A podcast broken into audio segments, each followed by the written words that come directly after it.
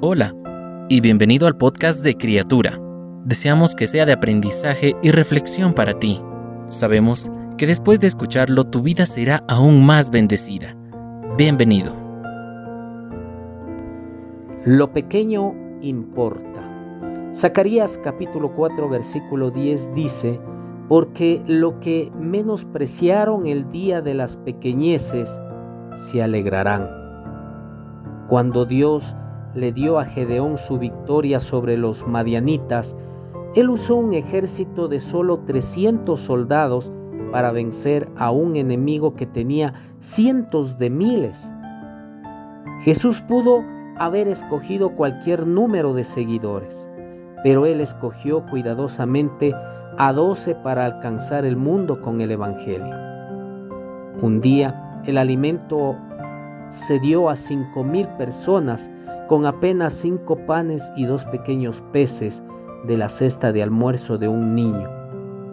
Él comparó el reino de Dios con una semilla de mostaza, la más pequeña de todas, pero el árbol que produce es inmenso. Luego añadió, el que es honrado en lo poco, también lo será en mucho. Lucas 16:10. Por lo tanto, si le estás pidiendo a Dios que te haga más grande en lugar de mejor, es posible que te desilusiones. Todas las oraciones en el mundo no lo presionan para darte más de lo que estás listo para tener. La mayoría de las personas alcanzarían el éxito en cosas pequeñas si no se quejaran o no tuvieran una ciega ambición.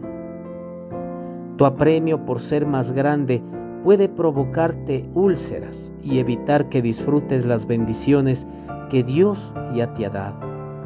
Ser mejor es más difícil de medir y es tan glamoroso pero la estabilidad interior que viene del éxito paulatino es más valioso y duradero. Por lo tanto, si estás en él, el día de las pequeñeces, alégrate y confía en que Dios tiene en mente cosas más grandes y mejores para ti. Cada una de las palabras que se dijeron hoy fueron un mensaje directo del Señor para ti. Oramos para que Dios siga bendiciéndote. Si no lo has hecho, te invitamos a que te suscribas y compartas este podcast y puedas llegar a más personas. Deseamos que cada día seas una nueva criatura.